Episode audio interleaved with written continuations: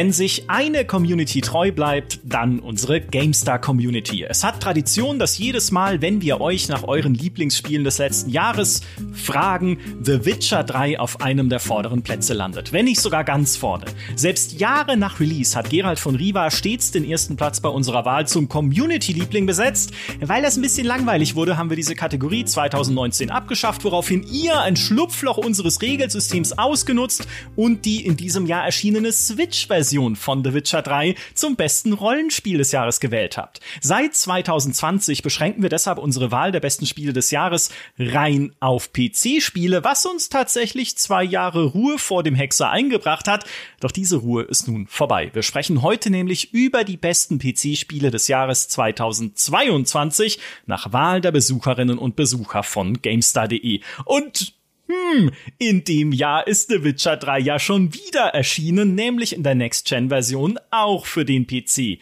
Was das für das Umfrageergebnis bedeutet und welche anderen Spiele des letzten Jahres ihr bei der Abstimmung auf GameStar.de zu euren Favoriten gewählt habt, darüber spreche ich nun mit zwei Gästen. Nämlich mit der Stimme, die unserem Zweitpodcast Was spielst du so? einen kometenhaften Aufstieg in die besten Podcasts 2022 beschert hat, zumindest meiner Meinung nach. Hallo Geraldine. Hallo, ich habe mich wie üblich bei solchen Podcasts, äh, wo es um Abstimmungen geht, schon runterreguliert, falls ich anfange wütend zu schreien. Sehr gut. Ebenfalls mit dabei ist der Mann, der mit Insert Moin einen Spitzenplatz unter den besten Gaming-Podcasts fest gebucht hat, und zwar schon seit 2010. Man könnte sagen, er ist der Gerald von Riva des Gaming-Audios. Hallo, Manu Fritsch. Der Silberrücken der Podcast. Schönen guten Morgen. Bevor wir uns die Top 25 dieser Wahl anschauen und vor allem welche Spiele es nicht in die Top 25 geschafft haben, gibt's nun noch ein kurzes Wort von unserem Sponsor aus der Tiefsee. Diese Folge wird euch Korall präsentiert vom kultigsten Schwamm der Kultschwammgeschichte, der am 31. Januar in sein neues Abenteuer geschwemmt wurde. SpongeBob Schwammkopf, The Cosmic Shake drückt dem porösen Unterwasserquader und seinem Sternkumpan Patrick wunscherfüllende Meerjungfrau Tränen in die Patschehand. Das Ergebnis liegt auf selbiger, ein sich auflösendes Raumzeitgefüge mit sieben wilden Wunschwelten und über 30 kosmischen Kostümen von Schnecken Bob bis Graf Sponchula. Und natürlich darf auch der treueste aller Begleiter nicht fehlen, Ballon Patrick. Mit neuen Fähigkeiten wie dem Karate-Kick, dem gefürchteten Angelhakenschwung oder dem Pizzakarton-Gleiter plattformert ihr euch durch Schauplätze wie den steinzeitlichen Seetangwald oder die Wildwest-Quallenfelder. Vertont wird das Ganze natürlich vom Originalcast der Serie.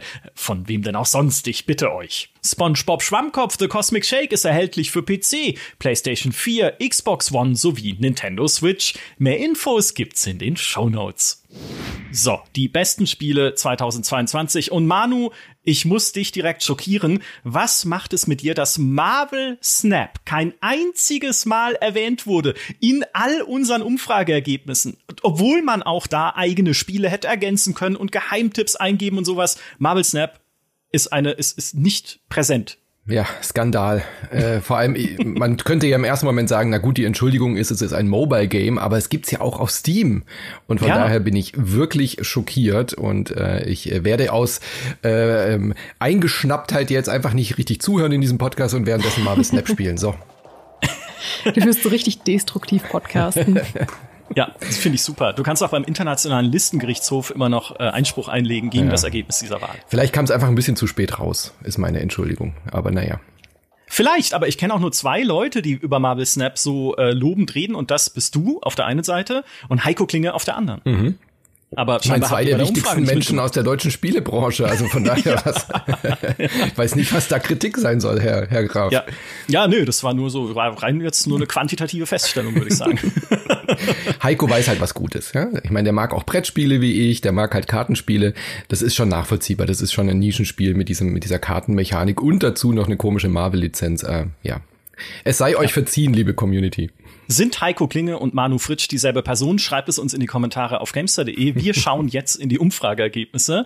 In die Top 96, äh, die ich hier habe, unserer Umfrage. Jetzt fragt ihr euch, Top 96, Micha, das ist aber eine komische Zahl. Das liegt daran, dass Spiele in der Umfrage drin waren, die eigentlich nicht hätten gewählt werden dürfen. Zum Beispiel Gran Turismo 7, das ist eigentlich PlayStation exklusiv und trotzdem auf Platz 41 gelandet. Und noch, noch, so, noch so ein paar andere Ungereimtheiten in dieser Wahl. Deswegen sage ich mal, ne, also die Top 96 äh, habe ich aber hier ausgewertet vor mir. Und da sind so ein paar Dinger drin, wo ich niemals gedacht hätte, auch gerade bei einer GameStar-Community, dass, dass die es nicht in die 25 besten Spiele schaffen, wie das neue Need for Speed. Mhm. Äh, Need for Speed Unbound ist auf Platz 42, bestimmt nicht das beste Need for Speed aller Zeiten, aber endlich mal wieder ein brauchbares und ist tatsächlich auf dem Platz noch das beste Sportspiel überhaupt in dieser ganzen Wahl. Also der, der ganze Sportspielebereich ist, liegt am Boden quasi, mhm. kann man sagen. Ja. Manu, was sagst du dazu, dass Sports Story es nicht in die Kategorie geschafft hat? da hatten wir ja bei dir im Podcast äh, drüber gesprochen. Ja, das ist völlig verdient. Also das hatte ich mich tatsächlich schockiert. Kam das denn für PC raus? Nee, oder? Das ist ein reines Switch-Spiel gewesen, ja. Ich meine auch, ja. ja daran ja. lag es bestimmt. Nicht daran, dass es ein schlechtes Spiel ist. Nee, natürlich nicht. Nee. ja, aber Sportspiele haben wirklich ein schweres Standing zurzeit. Ich bin sehr gespannt, ob sich das nächstes Jahr ändert, wenn dann äh, EA das neue FIFA rausbringt oder nicht mehr FIFA. Also das wird, äh, wird auch spannend zu beobachten nächstes Jahr. Oder ja. dieses Jahr besser gesagt. Ja, ja, stimmt. Und äh, vielleicht kommt ja auch noch mal irgendwann ein noch besseres Need for Speed. EA hat ja jetzt gerade sein Redemption Arc so ein bisschen, ne, was äh, Serien angeht, die sie verhunzt haben, insbesondere bei Need for Speed. Also wer weiß, vielleicht ist, gibt es ja einen Funken, der das mal wieder voranbringt. Weil Need for Speed waren immer Spiele bei der GameStar, die in die, also mindestens Top 20 gekommen sind. Das ist so beliebt in unserer Community immer gewesen und immer noch. Also bei Unbound war auch das Interesse groß wieder in der Gamestar Community, aber ihr habt dann, ihr habt unerbittlich bei dieser Umfrage einfach mit dem Hammer draufgehauen und gesagt, ne, Freunde, so nicht. Und das gleiche gilt für Call of Duty Warzone 2. Das steht nämlich nur ein Platz dahinter auf der 43. Krass. Also war auch buggy, als es rauskam. Ja, aber Unbound ist wirklich gut. Also das sind äh, das wundert mich dann schon stark, weil Need for Speed, wie du schon gesagt hast, äh, hat ein schweres Standing, war ein paar eher durchwachsenere Teile, aber Unbound hat mir richtig Spaß gemacht und war auch richtig knackig und eben das, der komplette Gegenentwurf auch zu sowas wie Forza Horizon oder sowas, ja. Also man musste sich wirklich wieder hochkämpfen äh, in diese, in diese Underground-Welt.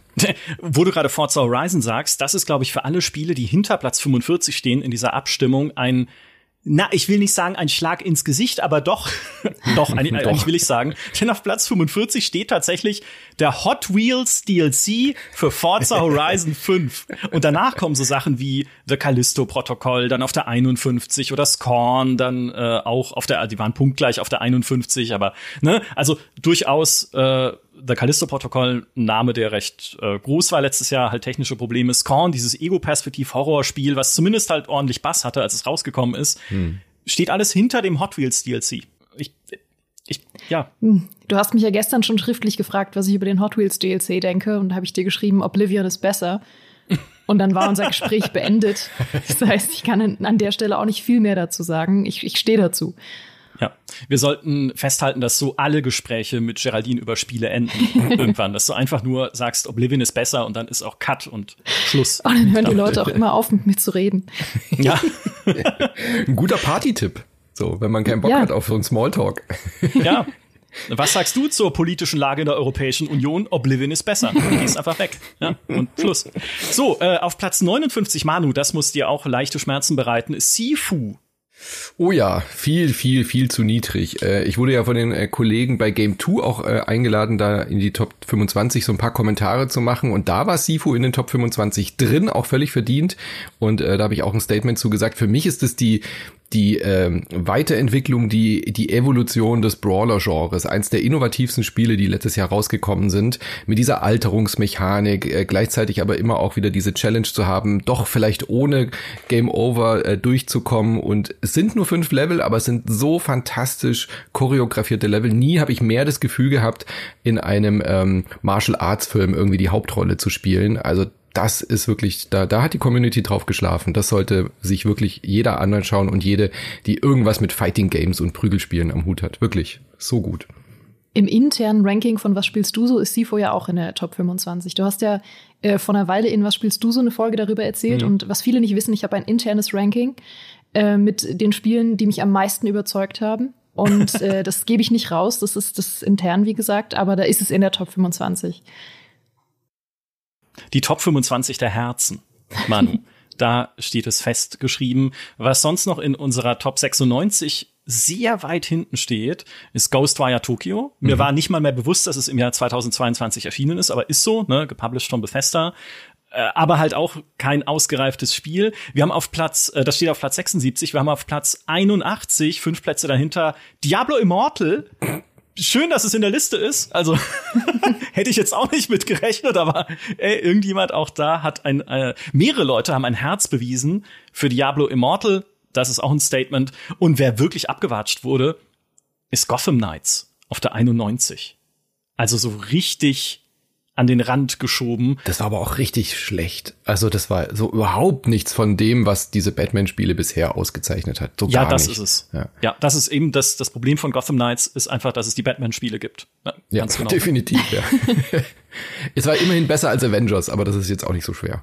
Ah, das ist aber jetzt, ja. da machst du aber ein Fass auf jetzt. Ich meine, was ist nicht besser als Avengers? Gut, Diablo Immortal kann man vielleicht noch mal genauer angucken, sich in dem Fall, aber so in diese Tiefen wollen wir gar nicht hinabsteigen. Ich will euch nur noch sagen, was auf Platz 96 steht. Also ganz am Ende des ausgewerteten Teils dieser Liste. Danach folgen sonstige. Wir haben über 20 Prozent sonstige Nennungen, aber es ist halt alles mit sehr niedrigen Prozentzahlen. Schon bei Platz 96 reden wir nur über 0,6 Prozent der Stimmen. Und das ist Shadow Warrior 3. Nie gedacht, dass es auch so weit hinten äh, abgestraft wird oder dass sich keiner mehr so richtig dran erinnert. Weil klar, es ist nicht ganz meine Art Spiel, so diese Tempo-Shooter und so, aber hätte gedacht, das ist beliebt. Ja, aber, war auch richtig ja. gut, war sehr unterhaltsam, aber wie du schon gesagt hast, es gab halt sehr viele so Spiele, die hat man gespielt, die haben Spaß gemacht und danach hat man sie vergessen. So, ja, also ich hätte auch nie in einem Ranking dran gedacht, dass es dieses Spiel überhaupt noch gab. Das sind halt äh, genau solche Sachen, so die, die sind so wie so Fast Food, äh, die machen Spaß, aber danach bleibt halt nichts übrig. Das ist nichts, was in Erinnerung bleibt. Deswegen wundert es mich sogar eher, dass sie, äh, wie du schon gesagt hast, dass es überhaupt noch in der Liste auftaucht. Ja, ich sag, Platz 45 Hot Wheels DLC. Ich kann nur, das ist für immer, den, den Stachel werde ich für immer jetzt. Hat mehr Erinnerungspotenzial, weil man eben vielleicht auch was Nostalgisches mit diesen Hot Wheel Autos verbindet, als ein generischer Jump'n'Run Shooter, so, ne? Ja, ich glaube auch. Ich glaube auch. Hot Wheels Fans aller Länder haben sich immerhin vereinigt, um dem 2,4 Prozent in dieser Umfrage zu geben.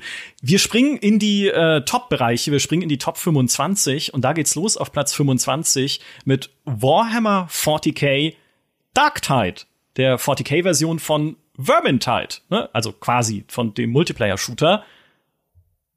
Ist jetzt nicht so gut angekommen, also hat auf Steam sehr viele schlechte Bewertungen wegen ausbleibender Bugfixes und weil ein Cosmetic Store drin ist und so die vorherrschende Meinung war, das hätte mal noch ein Early Access vertragen können, bevor sie es rausbringen. Nichtsdestotrotz 25. Platz. Ja. Ich merke schon an eurem Schweigen, dass da herrscht absolute Ratlosigkeit. Oblivion ist besser. Need for Speed Unbound ist besser. So. Ja, ja, leider ja nicht. Also ja, ja. Ne, die, die, Ergebnisse hier sind bindend, das darf man nicht vergessen. Ich bin übrigens persönlich pisst, das habe ich gar nicht gesagt, dass Stellaris Overlord, äh, der DLC, der letztes Jahr rausgekommen ist, nur auf Platz 34 steht. Mhm. Aber immerhin auf Platz 34. Für ein DLC ist es nicht so schlecht. Trotzdem, da geht mehr, Freunde. Es muss immer ein Stellaris Bestandteil in den Top 25 sein. Das äh, erhebe ich jetzt hiermit zum Gesetz dieser Umfrage. Ähm, wir machen weiter auf Platz 24 und da steht Pathfinder Wrath of the Righteous, was ihr nur reingenommen habt, damit ich diesen Titel wieder aussprechen muss, mit seinen ganzen THs. Ähm, und zwar nicht das Hauptspiel, sondern der DLC Inevitable Excess. Was der perfekte DLC-Titel ist, nämlich unvermeidlicher Exzess. Klingt nach einer normalen GameStar-Party, oder? Richtig. Ja, Weihnachtsfeier, ja. Ich schweige gerade, weil ich nur darauf warte. Micha, wolltest du jetzt wirklich Pathfinder erwähnen, ohne den Fettbären zu erwähnen? Hier, hier ist er. Natürlich nicht. Natürlich, Natürlich nicht. Ich habe gewartet, dass du ihn erwähnst. Deswegen haben wir uns jetzt hier so awkward angeschwiegen. Sehr gut. Ja, es ist das Mutterspiel des Fettbären, natürlich. Ja. Pathfinder unseres Wappentiers hier im Podcast. Äh, und was, äh, warum mir dieser DLC in Erinnerung geblieben ist. Ich habe das ja nicht mal gespielt, aber der Kollege Fabiano hat für GameStar eine Kolumne geschrieben darüber, dass in diesem DLC Leute, Gegner, selbst der Endboss einfach geplatzt sind beim Anblick seines Charakters, weil er so einen hohen Charisma-Wert hat, dass er seine Feinde davon überzeugt, ihren Lebenswillen zu verlieren. Wow. Das ist auch in echt so. Das ist mein Live-Goal. ja. ja. Stimmt, kann ich bestätigen. Es sind schon zahlreiche Kollegen in der Redaktion explodiert einfach beim Anblick von Fabiano die bei Redaktionskonferenzen immer sehr äh, sehr unangenehme Situationen dann aber Ein Hoch auf also Homeoffice sage ich an der Stelle nur Wenn das kein Ma Merkmal für ein gutes Rollenspiel ist, weiß ich auch nicht. Mhm. Also äh, ganz fantastisch. Ganz fantastisch geht's weiter auf Platz äh, 22. Wir haben zweimal Platz 22 hier, stimmgleich, mit zwei Spielen, die unterschiedlicher kaum sein könnten, nämlich Cult of the Lamb und Persona 5 Royal. Mhm. Was macht das mit euch? Ist okay. Also Cult of the Lamb ist hinten raus verliert sich's ein bisschen. Da hatten wir ja auch schon, glaube ich, mal drüber gesprochen. Ähm, es ist ein sehr, sehr gutes Indie-Spiel, ein schönes Roguelike, äh, wundercool, äh, wundercool, ja, mh, das behalte ich jetzt so. Wundercoole Grafik, also äh, super putzig, aber hinten raus verliert sich das irgendwie so, dieses morbide, dieses ich, ich habe einen Kult, gleichzeitig äh, kann ich die Leute aber nach meinen Freunden und Freundinnen benennen und so weiter.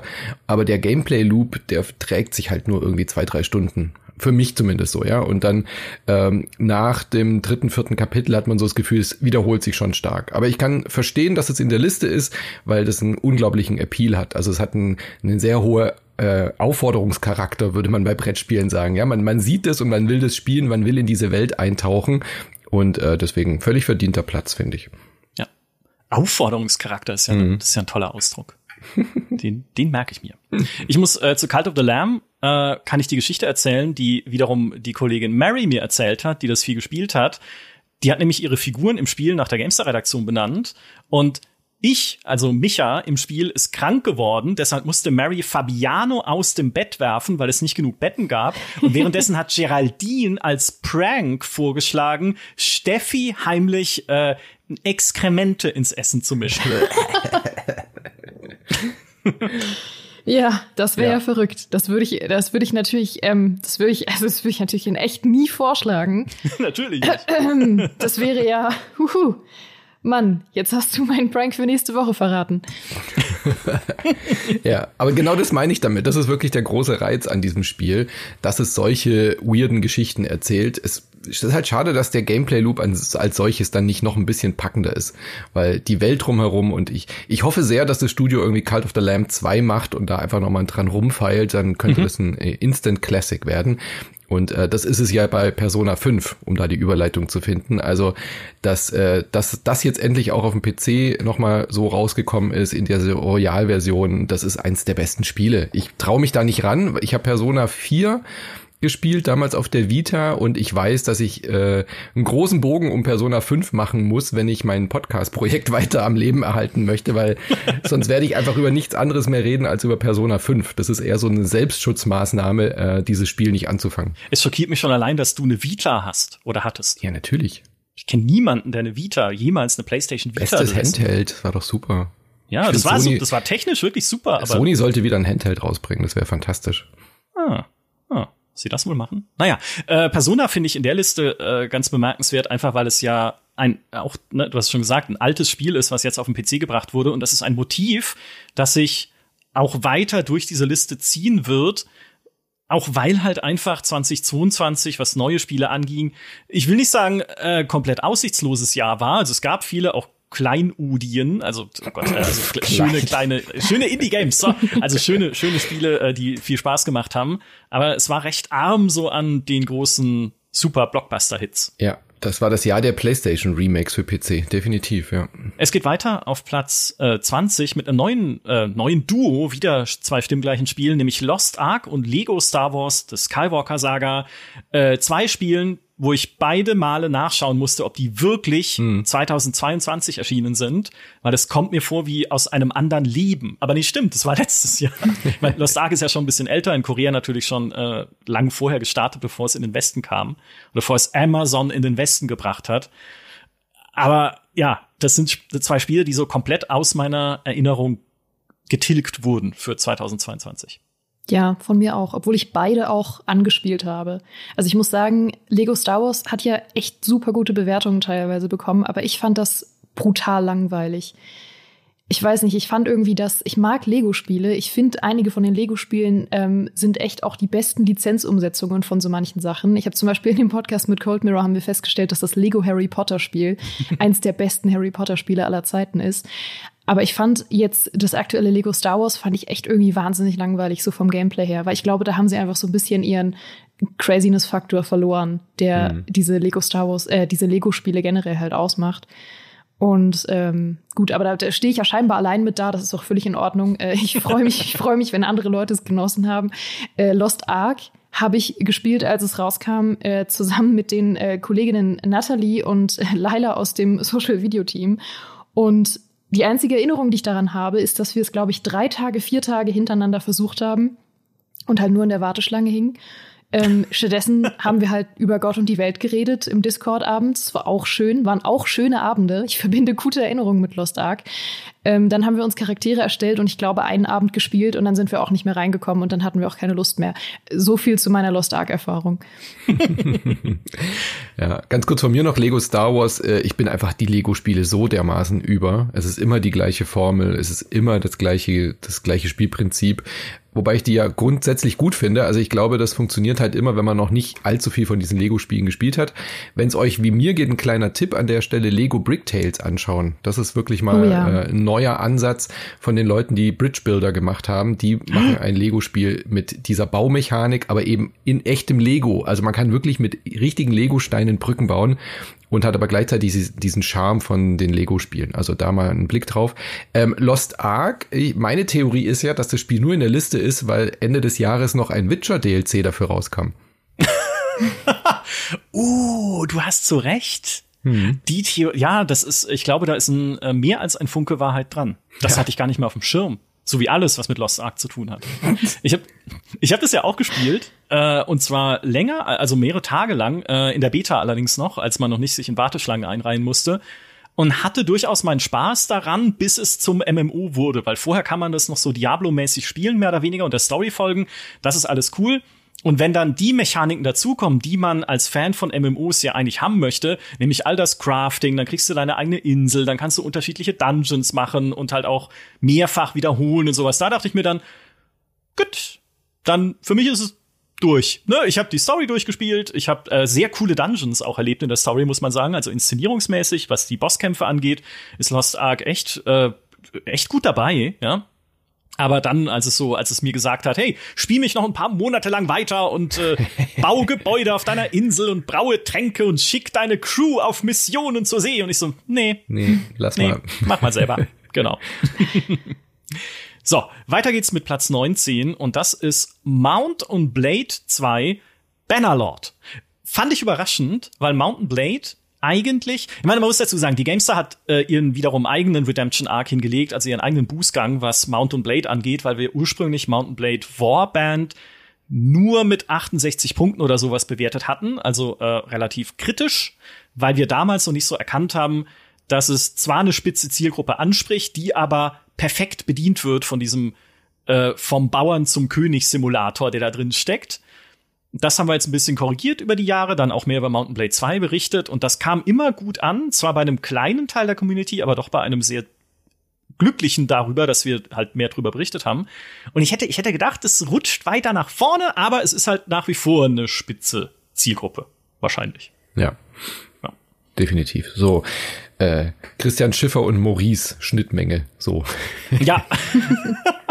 Oh mein Gott, will ich mir eine Mischung aus Christian Schiffer und Maurice vorstellen? Niemand möchte das. Ja, Lass uns okay. schnell weitergehen. Schnell weiter. Schnell weiter mit einem Klassiker, der immer in den, in den Tops steht, einfach wenn was Neues dazu rauskommt. World of Warcraft, Dragonflight. das neue Add-on für WoW, jetzt mit Drachen. Ist halt erstaunlich, oder? Ich meine, wie viele Spielefirmen probieren irgendwie einen Zehn-Jahres-Plan bei Halo oder bei Destiny oder so hinzukriegen und World of Warcraft macht halt einfach hier, wir bringen mal wieder einen neuen DLC raus und es ist wieder ein Riesenerfolg und seit wie viel? Seit über 25 Jahren oder wie lange gibt's jetzt World of Warcraft schon? Seit 2004, das sind äh, nee, warte, seit 2000. Warte mal, 2000 ich dreh durch. 24 wäre dann 20 Jahre Vier. Jubiläum, genau. Ja, genau. Ja. Also genau. seit ja. fast 20 Jahren so eine Erfolgsstory ohne irgendwie große also ich meine, natürlich sind da viele, viele Abonnenten und Abonnentinnen dann irgendwann mal auch weggegangen, aber es ist halt immer noch eine unfassbar aktive Community und ein DLC schafft es in die Top 20 der GameStar äh, Top-Liste. Also das ist schon eine irre, irre Leistung, finde ich. Da kann man eigentlich echt nur den Hut vorziehen.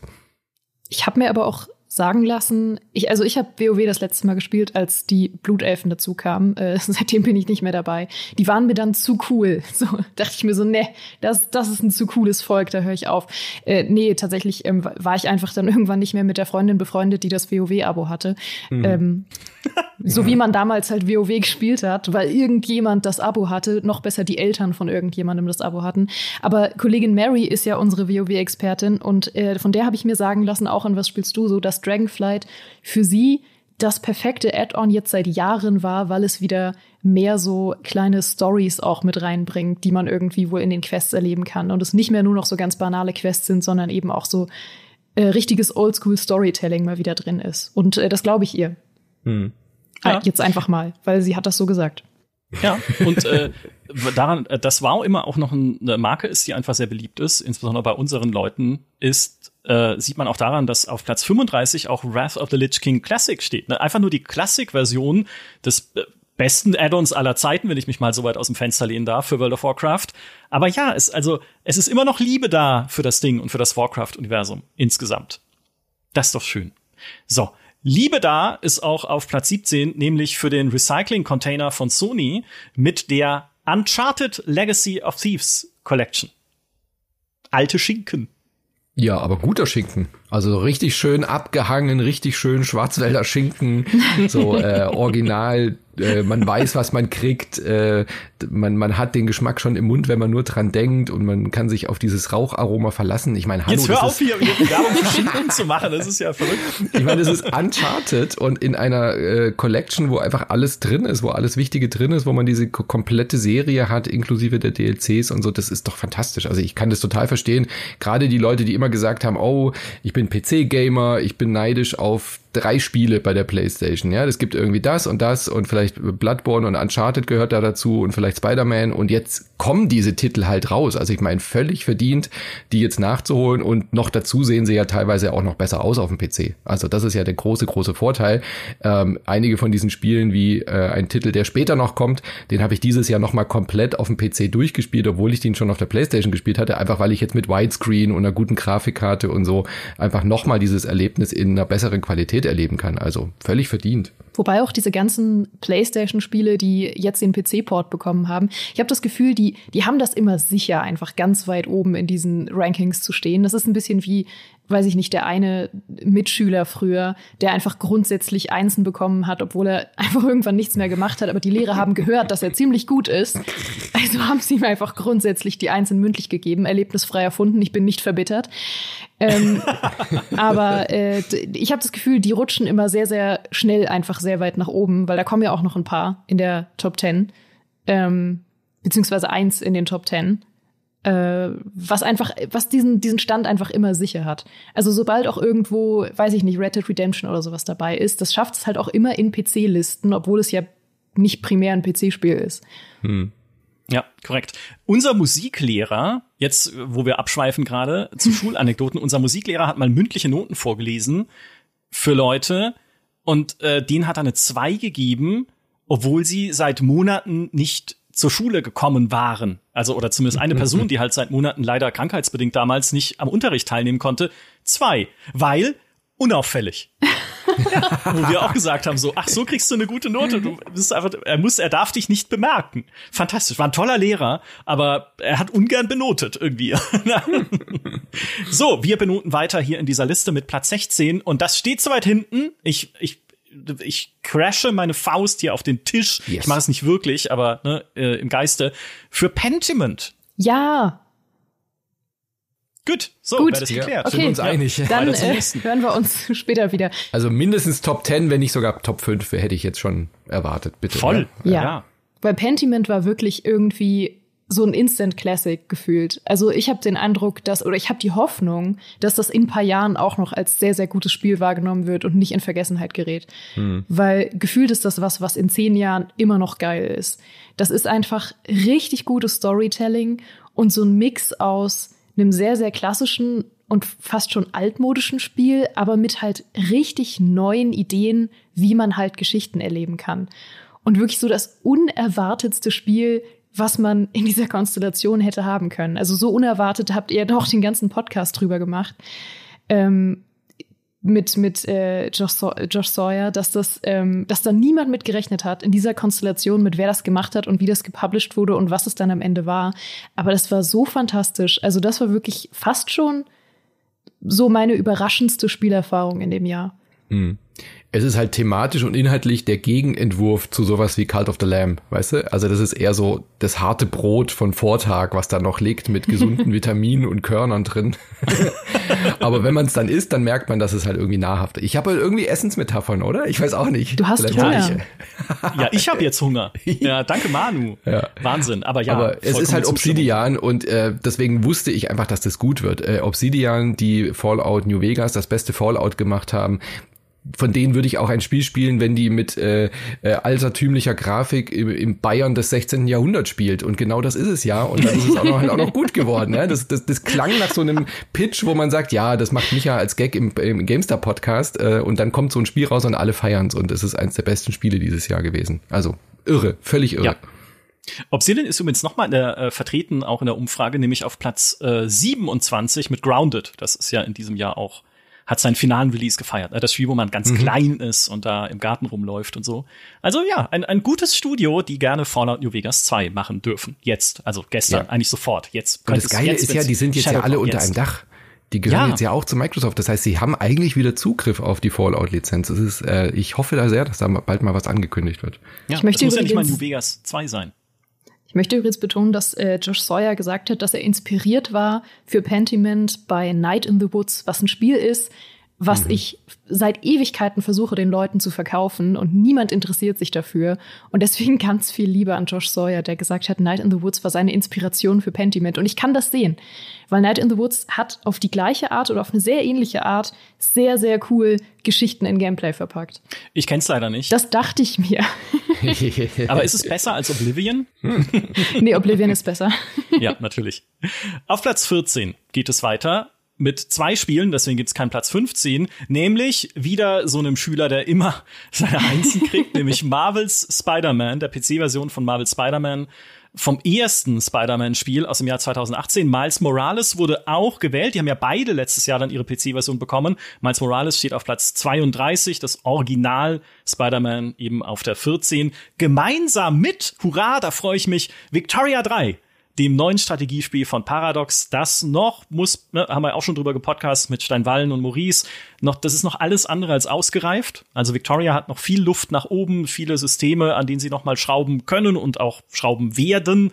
Kriegssystem, äh, alle die Möglichkeiten, die man halt hat bei, bei überhaupt äh, Kriegserklärungen und bei Diplomatie und Co. Also da kann man noch ordentlich viel dran tun, aber das ist ja Paradox und wenn es gut läuft, dann tun sie auch noch sehr viele Jahre lang was an dem Spiel. Und ich bin einfach happy. Ich bin happy, dass das an die Position gewählt wurde, weil es kein so ein Mainstream-Setting hat. Es ist ja nicht das klassische Mittelalter, es ist nicht die klassische äh, Antike, es ist nicht ähm, halt so die das erste Setting, an das man halt denkt, wenn man an so historische Settings denkt, sondern es ist halt diese diese, äh, wie heißt das denn offiziell? Das 18. und frühe 19. Äh, Quatsch, das 19. und frühe 20. Jahrhundert. Viktorianisches Zeitalter? Ja, das ist, glaub, ja, das liegt nahe. Äh, komisch, äh, ja. Das ist wie als du mich neulich gefragt hast, wie nochmal diese Welt in Oblivion heißt. Und ich meinte, Oblivion, Micha? Wo läuft man in Skyrim nochmal rum? Ja, genau. Aber ich habe schwarz auf weiß, dass du Mario Kart Mobile besser findest als Victoria 3. Mit Sternchen hinten. Mit Sternchen. mit Sternchen. Ja, diese Aussage darf nur mit Sternchen und Fußnote betrachtet werden. Nichtsdestotrotz, also ich bin, ich bin sehr happy. Ähm, ich bin mal gespannt, was da noch passiert mit den ersten DLCs und den Patches, die es ja schon gibt. Haben sie ja auch schon teilweise Sachen dran geändert. Ich persönlich hätte es noch ein bisschen weiter nach oben geschubst, ne? Und die PlayStation Oppas hier mal ein bisschen nach hinten. Hey. Ja, die sind natürlich. Ach so, ich dachte, du meinst mich. Ach so, ja, PlayStation Opa, geh mal weg hier. ja. Magst du noch Spider-Man abfeiern, Manu? Ähm, pff, braucht man, glaube ich, auch nicht mehr so viel zu, zu sagen. Ich freue mich aber sehr auf, der, auf, die, auf den Nachfolger dieses Jahr, der dann ja kommt, wo dann Miles Morales und Peter Parker zusammen unterwegs sind. Und äh, mir hat der Miles Morales äh, Standalone DLC Mini, äh, was wie auch immer das man äh, das nennen mag, die die die war ja eine eigene Version, aber eine kleinere abgespeckte Version äh, besser gefallen. Aber Marvel Spider-Man, es ist halt einfach ein gutes Spiel, so wie Uncharted. Da braucht man gar nicht groß drüber reden. Es ist halt für die Leute, die nur einen PC haben, neu und deswegen darf das halt auch hier auch in der Liste sein. Nur weil es alt ist, ist es ja nicht schlecht, Micha. Ja? Da hast du recht. Weiter abgefeiert wird jetzt auf Platz 13 Anno 1800 Aufstieg der neuen Welt. Geraldine. Ich feier. Ich, ähm, ihr, ihr hört's jetzt nicht, aber ich fuchtel wild feiernd mit den Armen, weil äh, genau das, wir haben ja kürzlich auch die Abstimmung zu den 300 besten PC-Spielen aller Zeiten gehabt. Und genau da hatte ich so oft diese Diskussion, dass ich gesagt habe, oh mein Gott, eigentlich möchte ich PC-Spiele, die so richtige PC-Aushängeschilder sind, würde ich lieber sehen vor irgendwelchen PC-Ports von guten PlayStation-Spielen. Und ich bin so froh, dass zumindest hier Anno 1800 es so weit nach vorne geschafft hat. Bei den 300 besten PC-Spielen bin ich immer noch sehr unzufrieden mit der Platzierung. Ähm, aber hier gehört es halt hin, weil Aufstieg der neuen Welt jetzt natürlich das Finale, das wirklich finale Finale von Anno 1800 ist, wenn wir nicht wieder veräppelt wurden. Eigentlich haben sie jetzt gesagt, nee, die Hauptentwicklung von Anno 1800 ist abgeschlossen, aber wer weiß, vielleicht stand da auch ein Sternchen hinter. Jetzt sehen wir es jedenfalls erstmal als Finale und äh, ich fand es ein schönes Finale. Ich fand es ein warmherziges Finale und ich gehe mit einem warmen Gefühl aus diesen vier Seasons Anno 1800 raus. Ähm, auch wenn es jetzt nicht so super furios war, wie zum Beispiel Dächer der Stadt war oder wie auch Land der Löwen war. Ich finde, man hätte da schon noch was drauflegen können, aber es, es, ist, es gibt mir so ein gutes Gefühl. Ich gehe mit so einem warmen, schönen Gefühl, wo ich denke, ach ja, die neue Welt ist jetzt endlich nicht mehr super langweilig.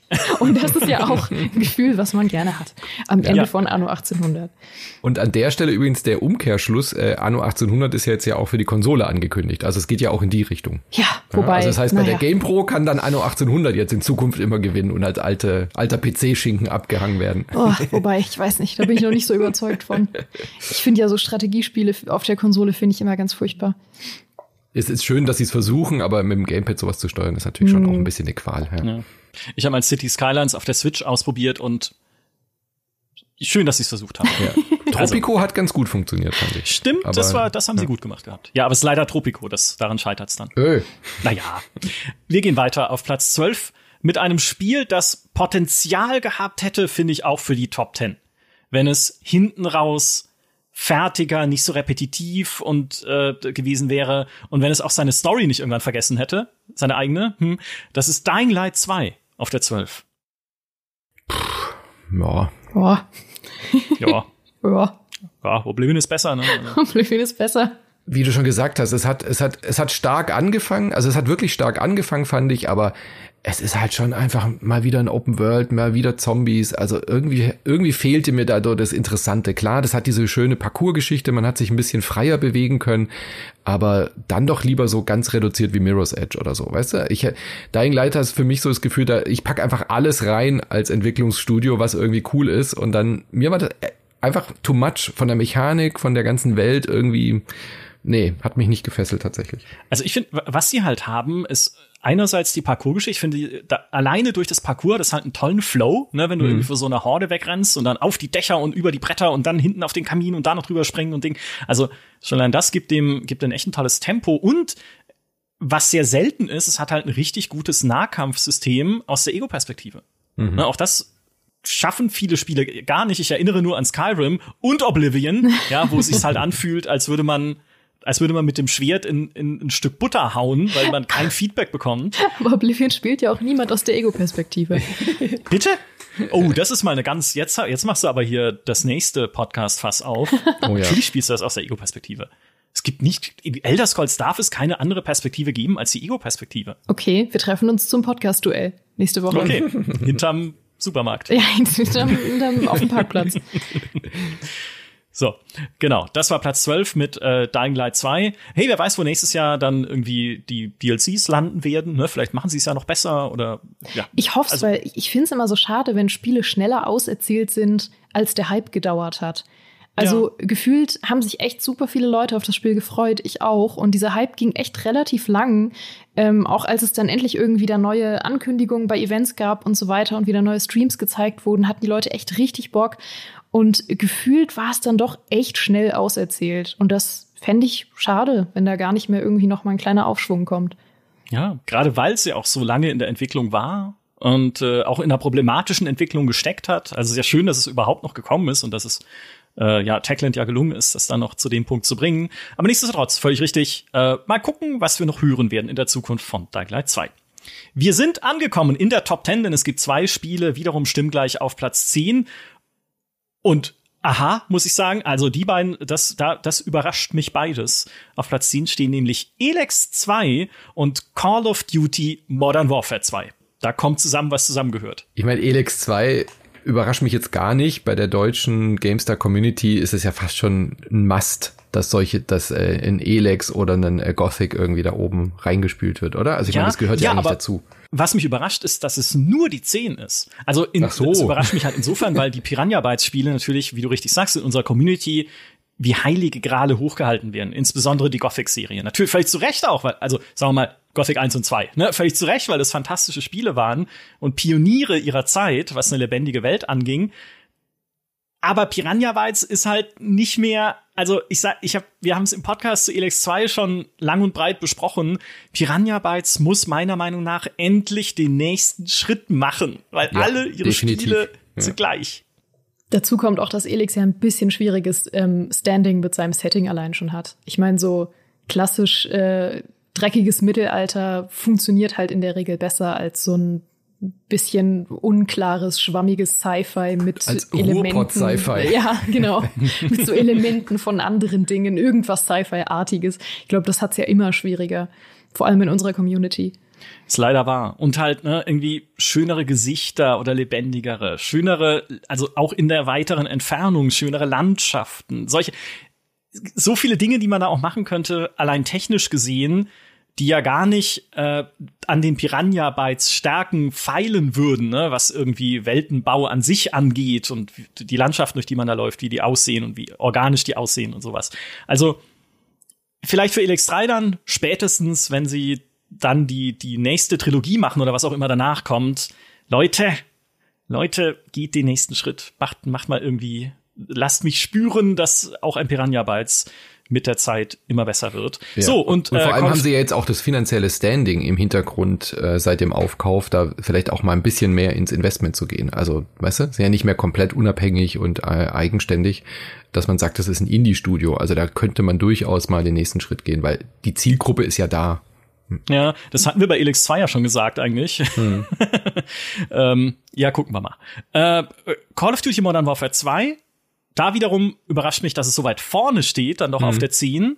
Weil ja, Call of Duty ist natürlich eine Riesenmarke und eine sehr beliebte Marke, aber nicht notwendigerweise in unserer Community. Also da wird auch ein Call of Duty gerne mal kritischer betrachtet und auch insbesondere nicht in Modern Warfare 2, was halt zum Launch sehr shoddy war, überraschenderweise gerade im Multiplayer-Modus für so eine Serie, die sehr viel Erfahrung hat mit Releases, ja, aber es hat halt viele Bugs, das Ding.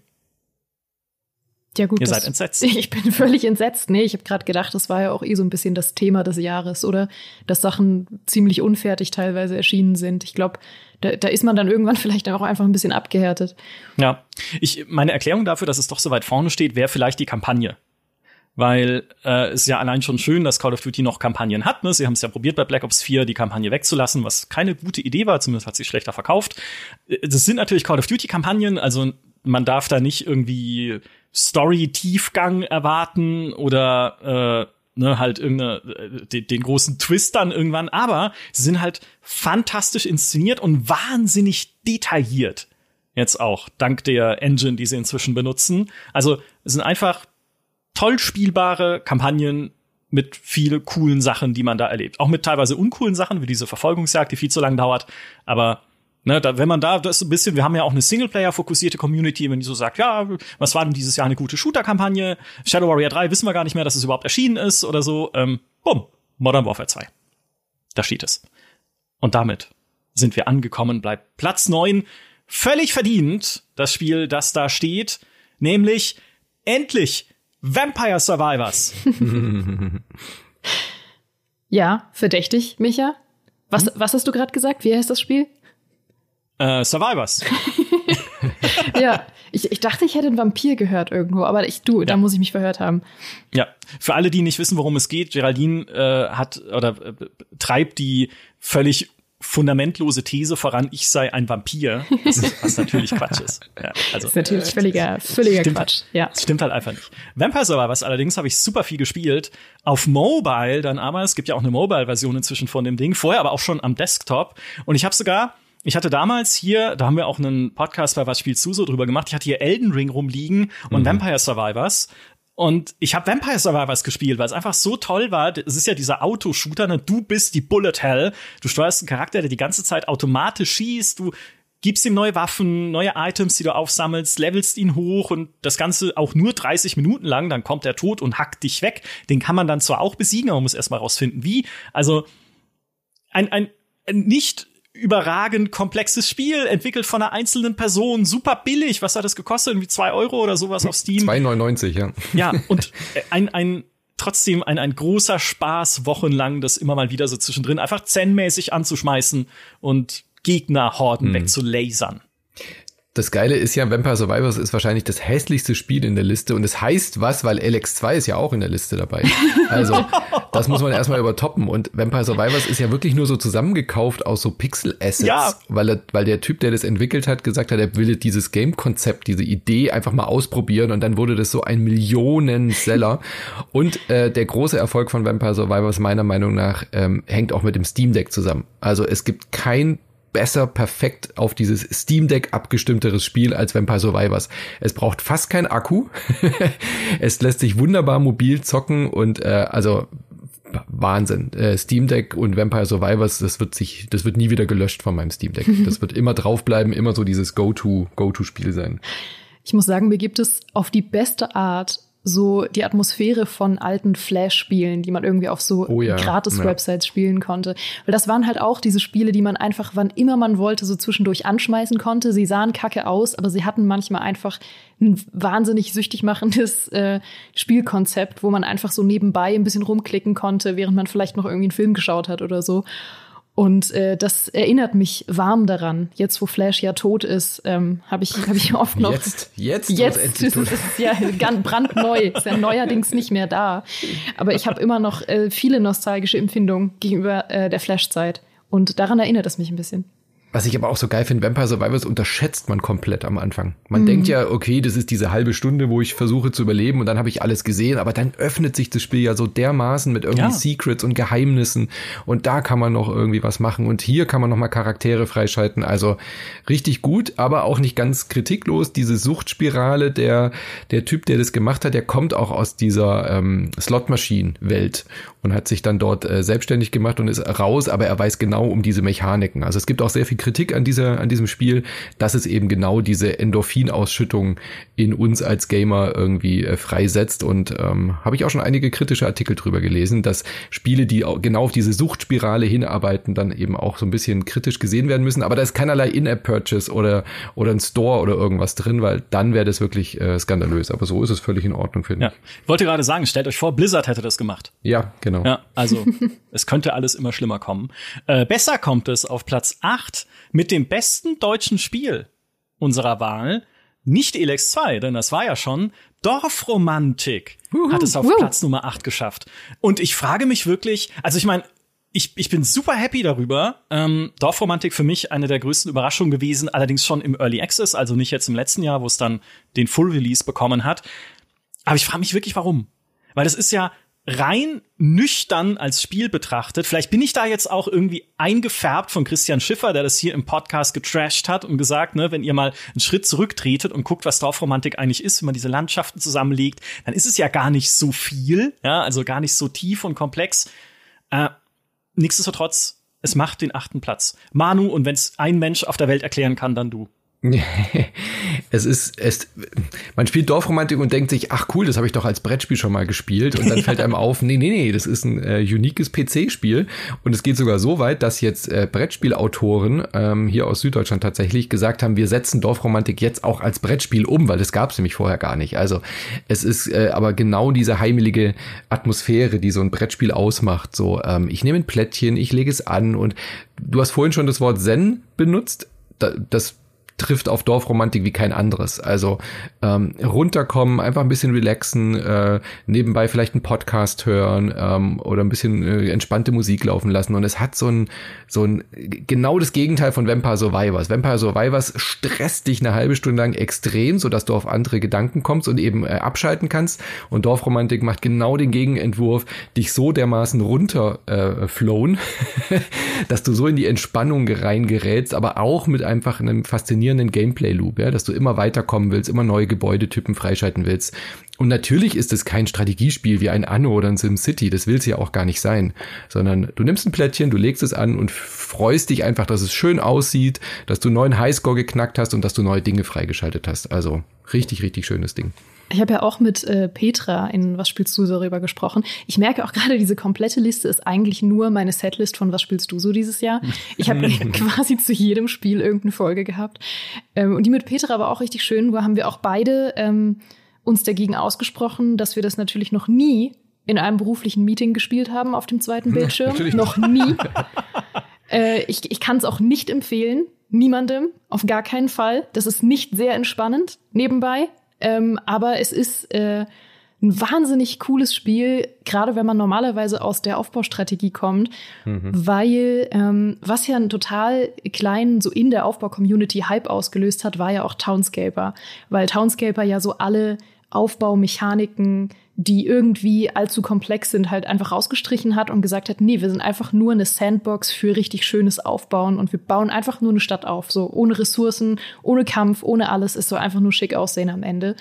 Ja. Und Dorfromantik hat total clever sich dieses Konzept so ein bisschen genommen, aber halt durch wirklich die, die einfachste, aber cleverste Methode einfach dafür gesorgt, dass man halt noch eine Motivation dahinter hat, indem man einfach diese kleinen Mini-Quests mehr oder weniger hat, die man die ganze Zeit lösen möchte und einfach die ganze Zeit daran arbeitet, mehr Karten zu bekommen und dadurch einfach diesen Endlos-Loop irgendwie gestaltet, zusätzlich zu diesem, ich baue mir ästhetisch eine kleine Stadt auf.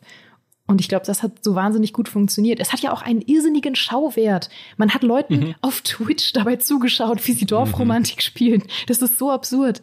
Und woher das übrigens kommt, äh, Manu, dass du meintest, dass es so äh, Brettspielartig wirkt und jetzt ja auch zu einem Brettspiel wird, das stammt ja von ehemaligen Kommilitonen von mir von äh, dem Studiengang Game Design an der HTW Berlin. Und so als ähm, Behind-the-Scenes-Info von mir, wir haben während unseres Studiums nur so gearbeitet. Wann immer wir irgendwie Spieleprojekte entwickelt haben oder Ideen entwickelt haben, war das A und O immer so analoges Prototyping. Also wir haben jede Spielidee immer irgendwie in Pappe und mit Figürchen und mit so Brettspielmaterialien nachgebaut. Und das merkt man echt Spielen total an, die aus diesem Studiengang entstehen oder von Leuten kommen, die da studiert haben. Interessant. Ja, merkt man wirklich komplett. Ja. Und das äh, Brettspiel, die Umsetzung ist wirklich sehr gelungen. Also wenn ihr das kooperativ am Tisch mit Leuten spielen wollt, das fühlt sich wirklich auch äh, nahezu gleich an wie Dorfromantik am PC. Mit der einzigen Einschränkung, dass natürlich die Plättchen nicht unendlich nachspawnen. Das äh, funktioniert produktionstechnisch dann eben halt nicht so gut. Aber die haben einen coolen, cleveren Kniff gefunden, das äh, trotzdem einzufangen auf dem Tisch auf Platz Nummer 8. Und ich lieb's auch, ne, dass ihr mich nicht falsch versteht, ich lieb's auch. Ich habe es ja für GameStar entdeckt damals und den ersten Artikel drüber geschrieben. Also ja, absolut. Ein großes Herz für Dorfromantik und ein großes Herz auch für unseren Platz Nummer 7, Return to Monkey Island. Wuhu. Den hätte ich höher erwartet, tatsächlich. Echt? Ja, viel höher. Aber, ich aber die Hallo? Grafik, Manu. Ja, also A ist die Grafik geil. ja, sie B, ist geil. B ja. finde ich äh, komisch, dass die Diskussion überhaupt entstanden ist, weil jedes Monkey Island außer den ersten beiden hatte einen komplett neuen Grafikstil. Also was sollte die Diskussion überhaupt? Äh, das habe ich überhaupt nicht verstanden, weil Monkey Island, Curse of the Monkey Island sieht wieder komplett anders aus als die 3D Monkey Islands, als das von Telltale, als die ersten beiden. Deswegen habe ich das überhaupt nicht verstanden und der ist richtig schöner, der Grafikstil. Der passt gut zu dem Humor, der passt gut zu, zu Ron Gilberts Art, wie diese Charaktere sich verhalten und was ich ja so faszinierend finde an Return to Monkey Island, dass es ein richtig gutes, modernes Adventure geworden ist. Ähm, das hatten wir bei diesem großen Kickstarter von Tim Schäfer, war das ja eher so ein bisschen, ja, okay, es ist ein, wie hieß das? Broken, äh, Broken irgendwas? Arrow? Nein. Rose. Das meine, oder? Egal. Wir sagen nur random Worte Worte, bis, bis, du aufgibst. Als, als, Tim, als Tim Schäfer äh, gesagt hat, er bringt äh, 3D-Grafik-Adventure zurück auf Kickstarter. Ihr wisst, was ich meine. Natürlich, ja, ich, ja. Es liegt mir auf der Zunge. Es wird jetzt auch in den Kommentaren 400 Mal geschrieben werden, aber ich komme nicht drauf. Und das, das hat äh, ja. für mich nicht funktioniert, das Experiment so richtig. Und Return to Monkey Island ist halt genau das Versprechen, endlich mal wieder so ein Adventure wie früher, aber trotzdem in modern. Also ich hab's geliebt. Ich lieb's immer noch und ich hätte das in der Top äh, 5 mindestens erwartet bei der GameStar. Broken Age. Oh ja, Broken, Broken Age, Age danke, richtig. Ja. Äh, das, das war das eine Wort, was wir nicht gesagt haben. äh, ich habe es auch geliebt. Ich, ich wünschte, es hätte nie geendet. Äh, zum einen, weil ähm, es wirklich wahnsinnig viel Spaß gemacht hat und ich das noch Wochen, Monate hätte weiterspielen können. Zum anderen, weil das Ende furchtbar war. Wünschte ich einfach, das Ende hätte nie stattgefunden. Ich, das war wirklich die eine Sache, die ich ganz schlimm fand. Ähm, und ich weiß, dass es polarisiert hat, das Ende, und dass es, äh, glaube ich, auch sehr unterschiedlich aufgenommen wurde, je nachdem, mhm. wie lang die Leute das schon spielen und ob sie alle Teile kennen oder nur ein paar. Ähm, wurde das sehr, sehr unterschiedlich aufgenommen, aber ich fand das Ende furchtbar. Ich fand das furchtbar unbefriedigend. Mich hat das total wütend gemacht. Ich dachte wirklich auch kurz, ich habe irgendwas nicht verstanden, weil dieses Ende auf den ersten Blick so konfus ist, dass ich mir wirklich eine Videoerklärung dazu angucken musste, um zu schauen, ob ich irgendwas aus einem alten Teil vergessen habe, was ich noch hätte wissen müssen, um dieses ja. Ende zu begreifen. War aber nicht so. Also, ähm, nee, fand ich ganz schlimm. Ich weiß aber, dass es andere gut fanden. Also, äh, Jonas zum Beispiel, der Kollege aus dem Videoteam, fand das, äh, fand das brillant, das Ende. Du kannst bei dem Spiel auch kein gutes Ende. Also du wirst immer Leute enttäuschen. Das wusste, glaube ich, Tim Schäfer und dann hat er genau so ein Ende gemacht, was halt polarisiert und auch interpretiert werden kann. Also ich glaube, ihm blieb da auch ehrlich gesagt nichts anderes übrig, weil die Diskussion wäre so oder so entstanden, mhm. egal wie dieses Spiel aufhört. Ja. ja. Ich notiere hier Streitgespräch Jonas und Geraldine. Okay, gut. Wir springen weiter. Ähm, Wieso lädst du mich immer zu so Duellen ein im Podcast? Weil du halt, weil du immer Streit suchst, offenbar. Das stimmt. Deinen, äh, Meinungen. dafür, dafür bin ich bekannt, ja. Ich bin extrem streitsüchtig. Ja, total. So, äh, wir springen weiter, äh, wir streiten weiter auf Platz 6 mit A Plague Tale Requiem. Da gibt's nichts zu streiten, finde ich. Es ist so, die Plague Tale Serie ist so schön. Einfach nicht nur mit den beiden Charakteren, deren Namen ich vergessen habe, so toll sind sie mir in Erinnerung geblieben. Nein, der Bruder und Schwester, was allein schon diese schöne Geschichte. Danke, vielen Dank. Ähm, das, was allein schon wunderschön ist, sondern auch, ey, A Plague Tale Requiem hat so geile Landschaften. Mhm. Überhaupt der ganze grafische Sprung ist so irre. Ja. ja vom also auch Gameplay, ne? Also sie haben im Prinzip bei allem weil Gameplay im ersten Teil war ja auch noch eher manchmal so ein bisschen clunky. Sie haben das Gameplay runtergemacht, sie haben die Grafik verbessert. Es sieht aus wie Frankreich, einfach wo man da unterwegs ist. Also, es ist einfach toll. Weiß nicht, was man da mehr sagen soll. Ich finde das immer noch einen so absurden, aber auch irgendwie erschreckend sinnergebenden Fakt, dass das ja die gleichen Leute sind, die die Grafik vom Microsoft Flight Simulator gemacht haben. also, es ergibt total Sinn irgendwie, weil sie sind extrem gut in Grafik, aber es ist auch so ein absurder Fakt. Vielleicht, wenn du ganz nah am Boden fliegst, im Flight Simulator, sieht es aus wie A Plague Tale Requiem oder wie Frankreich. Je nachdem. Ne? Aber ich finde, also trotzdem, das ist ein verdient. Ich meine, wir haben ja auch viele, viele Story-Fans bei uns in der Community, ne? Singleplayer, Story, Atmosphäre und all das ist halt in A Plague Tale Requiem super. Genau. Und auch ein bisschen spielerische Freiheiten. Der erste war ja schon sehr eng und sehr nervig an vielen Stellen, auch was das Gameplay betrifft. Und hier hast du halt auch ein bisschen mehr Freiräume, wie du mit dem Stealth vorgehst, ob du überhaupt ein bisschen aggressiver spielen möchtest und so. Also ein tolle, toller zweiter Teil und äh, wahrscheinlich mit der größte Sprung, was so Grafik und spielerische Entwicklung angeht von so einer Fortsetzung. Mal abgesehen vom ersten zum zweiten Assassin's Creed vielleicht, aber sonst äh, haben wir ja auch bei God of War oder so zum Beispiel, wo man so das Gefühl hat, man spielt eigentlich nur ein DLC und hier bei Requiem habe ich das Gefühl, äh, wirklich eine, eine, eine, einen nächsten Schritt von einer Spieleentwicklung zu sehen, ja. Der nächste Schritt in unserer Liste ist Platz Nummer 5 und da war ich erst stutzig, weil ich mir so dachte, ist das das Spiel, das man wählt, wenn man sonst nichts zu wählen hat? Und dann habe ich gemerkt, nee, weil es eine ganz tolle, eigentlich Meta-Geschichte hat und das ist Total War Warhammer 3 auf der 5. Und ja, äh, mein erster Gedanke ist wirklich so, Total War wählst du halt immer dann, wenn es sonst nichts gibt, weil es ist meistens eine gute Idee. So, Total War ist immer solide, diese Mischung aus Runden- und Echtzeitstrategie, es funktioniert immer gut, ist immer motivierend. Total War Warhammer 3 aber war ja, ich sag mal, nicht so gut gestartet. Ne? Die Kampagne war eher mittelmäßig mit diesem Zeitdrucksystem, mit den Bugs, die sie hatte. Das Balancing war nicht ideal. Also da gab es viele, viele Beschwerden. Aber was Total War Warhammer 3 endlich abschließt, ist ein, einen sechsjährigen Spannungsbogen des Wartens hm. auf die komplette Sandbox-Kampagne, auf das Immortal Empires. Ne, seit sie angekündigt haben, sie machen diese Warhammer-Trilogie, während ich ganz leise im Hintergrund sie angeschrien habe, dass ich das, ich will endlich ein neues Medieval und kein, keine Warhammer-Trilogie. Es war nie das, was ich von Total War wollte. Nichtsdestotrotz, vom ersten Moment an wussten wir, irgendwann kommt diese Kampagne, die alle drei Warhammer-Spiele zu dieser gigantischen Weltkarte verschweißt, die ich völlig frei Sandbox-mäßig erobern kann. Und jetzt ist es endlich soweit. Und alleine das, finde ich, ist eine, eine gute Platzierung wert, weil wann hast du denn sowas heute noch? Ne, dass man wirklich sagt, okay, ich, ich weiß jetzt schon, kleiner Micha im Jahr 2016, eines Tages wird es diese große Sandbox-Kampagne geben und mich juckt diese Serie kein Strich, bis die endlich kommt, weil ich bin halt nicht so der Warhammer Fantasy-Fan. 40k, andere Kiste, aber hm, Warhammer Fantasy finde ich so spannend. Nichtsdestotrotz, jetzt ist es endlich da und hey, ich bin happy. Also, sie ist zwar, ist sie noch in der Beta? Ist das noch die Beta-Version? Also, sie war zumindest in der Beta, als sie rausgekommen ist, Immortal Empires ich liebe sie. Es ist halt riesig und Rechenressourcen fressend, aber ich liebe es, diese, auch das Gefühl, diese drei Spiele so zusammenfügen zu können, endlich wie so ein, wie so ein Puzzle, vor dem man ewig gesessen hat und ich wusste, was die Lösung ist. Auch das gibt's ja heute kaum noch. Ich kenne das noch, Manu, du erinnerst dich vielleicht an Might and Magic 4 und 5 die äh, damals zu dieser World of Xen dann verschmolzen sind, also zu einem Spiel, in, äh, zu einer Welt, großartig. Geraldine hat mich Micha gerade alt genannt. Ich, ich fürchte, das hat er. Ja, das habe ich. ähm. so, sollen wir da noch mal ein Streitgespräch draus machen in Podcast? Vielleicht, ja. Ist Manu alt? Ja. Aber Manu ist gar nicht eingeladen. Einfach wir beide streiten darüber, ja, ob Manu alt ist.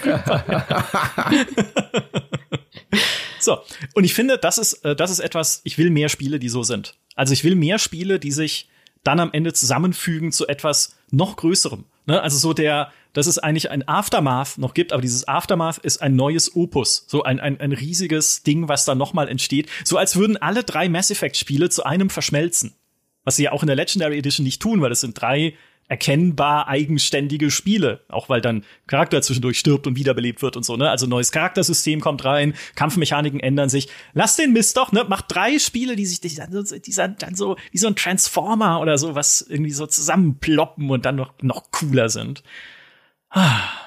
So, das war mein das ja, das war Total War Warhammer 3.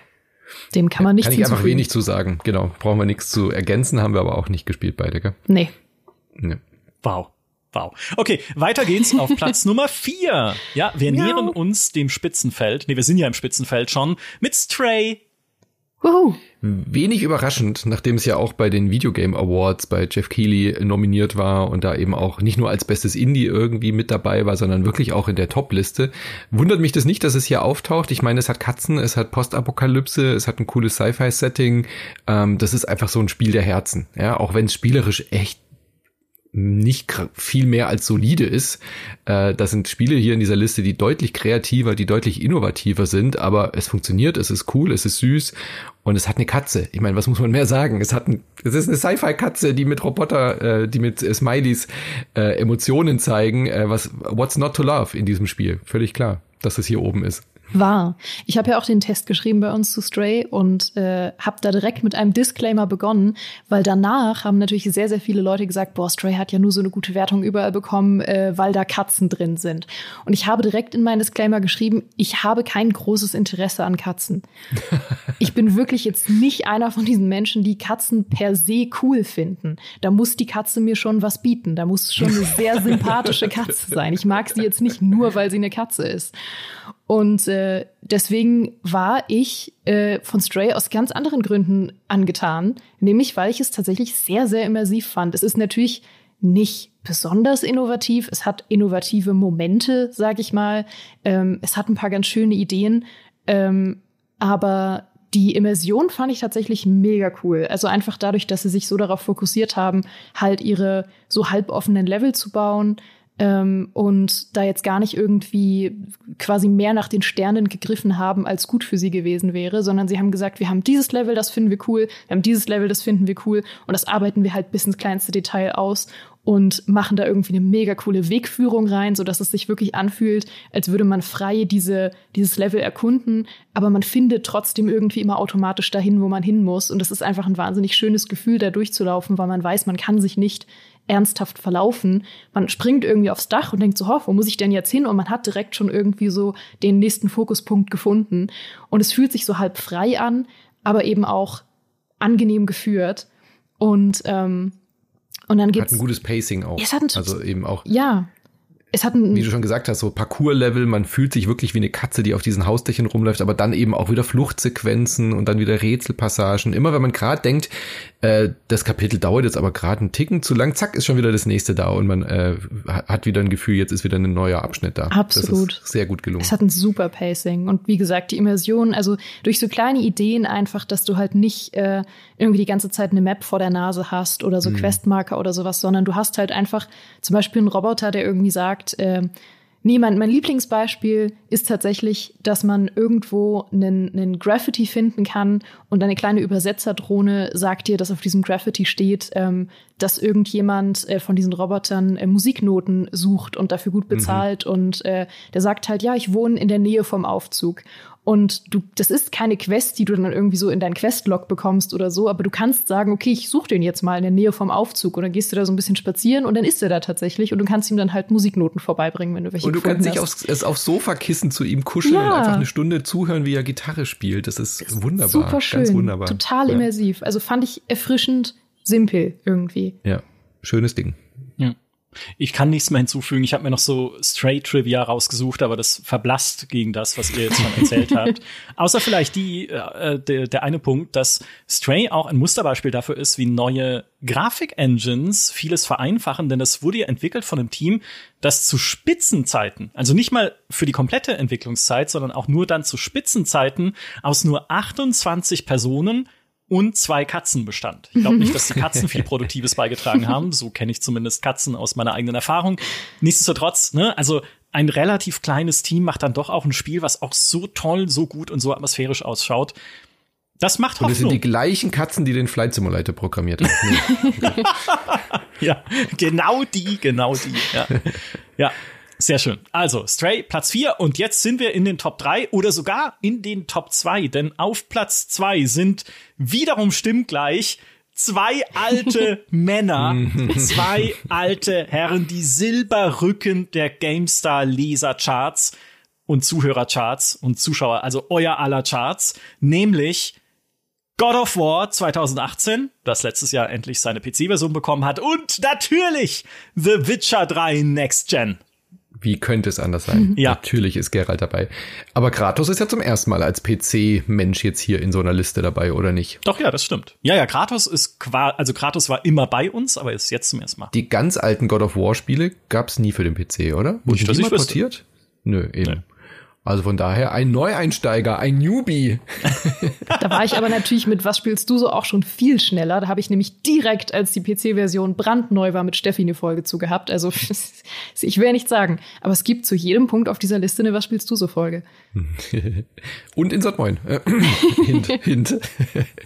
ja, God of War, ich habe ja vorhin schon angedeutet, ich habe es dieses Jahr neu nochmal auf dem PC durchgespielt. Ähm, A, in Vorbereitung auf Ragnarök, was ja dieses Jahr äh, oder letztes Jahr dann eben auch für die äh, PlayStation nochmal ähm, äh, als zweiter Teil rauskam. Und dann habe ich gedacht, jetzt spiele ich es am PC nochmal durch. Jetzt habe ich endlich die Power äh, am PC, Widescreen-Monitor, eine schöne Grafikkarte und mein Gott, ist das ein hübsches Spiel. Ähm, klar, es ist von 2018, aber jetzt auf dem PC mit den ganzen Features, die der PC zu bieten hat, steht im, im, im dem Ragnarök in fast nichts nach. Also es ist so ein schönes Ding. Es ist, wie du auch schon gerade bei Stray gesagt hast, es hat ein perfektes Pacing, es hat eine perfekte Wegführung und Story, hast ja auch äh, gerade schon erwähnt, Micha, ist halt da ganz stark im Fokus. Also die Charaktere, wie die miteinander umgehen, die ganzen Verstrickungen mit dieser nordischen ähm, äh, Götterwelt, Äh, das ist einfach so toll und gerade in Vorbereitung auf Ragnarök war das nochmal eins der Highlights dieses Jahr, das nochmal auf dem PC durchzuspielen. Ja, ich kann an der Stelle gestehen, dass ich das nie gespielt habe, sondern ich habe nur Ragnarök gespielt. Und ich habe mich so geärgert, weil mir jahrelang Leute mhm. erzählt haben, wie toll God of War ist, genau wie du es auch gerade gemacht hast. Ne? Aber ich immer gesagt habe, ich mag Kratos nicht. Ich mag diese Figur nicht. Ich mag diesen Glatzenpeer im Prügelrausch nicht, der sich da durch die mhm. Götterwelt kloppt. Das ist einfach für mich keine spannende Figur. Und dann habe ich erst in Ragnarök, was, also, ne, ist ja eh schon komisch, mhm. dann die Fortsetzung zu spielen, wo man die den, das, den ersten Teil Es geht kennt, ja nahtlos weiter. Es geht ja wirklich direkt ja. an der Stelle weiter. Ja, ich habe mir das dann alles angeeignet durch YouTube-Videos und Co. Also ich weiß natürlich, ich verstehe die Story, aber ich habe es halt nie selber gespielt. So, und das hat mir gezeigt, wie dumm ich bin. Weil mhm. natürlich das ganz großartig ist, auch in Ragnarök wieder, diese Beziehung zwischen ihm und seinem Sohn, die Story, die daraus entsteht, die Figuren, die anderen Götter, die eingeführt werden und was da noch dahinter steckt. Also großartig.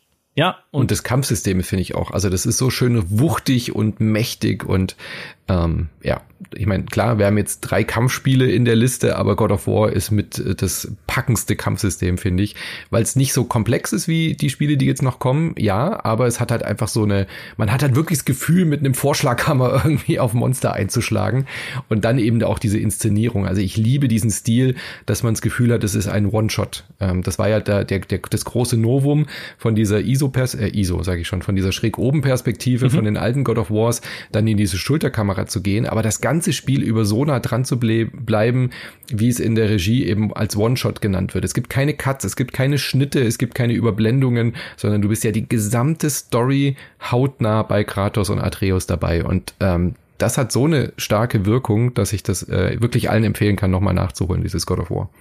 Ja. The Witcher 3 ja, was soll man noch sagen, ne? Ich meine, da ist hm. es jetzt endlich. Ihr habt ja schon den ganzen Podcast lang drauf gewartet. Und ich muss aber auch zugeben, ich meine, Hand hoch, wer es nicht installiert hat jetzt in der Next-Gen-Version, um einfach nur zu gucken, wie es ausschaut. Und wie es läuft, auch performancemäßig auf dem eigenen System. Ich hab's gemacht. Ich habe die Hand oben gerade. Oh, okay. Im Podcast funktioniert gut. Ja, ja genau. Zeig doch mal kurz auf.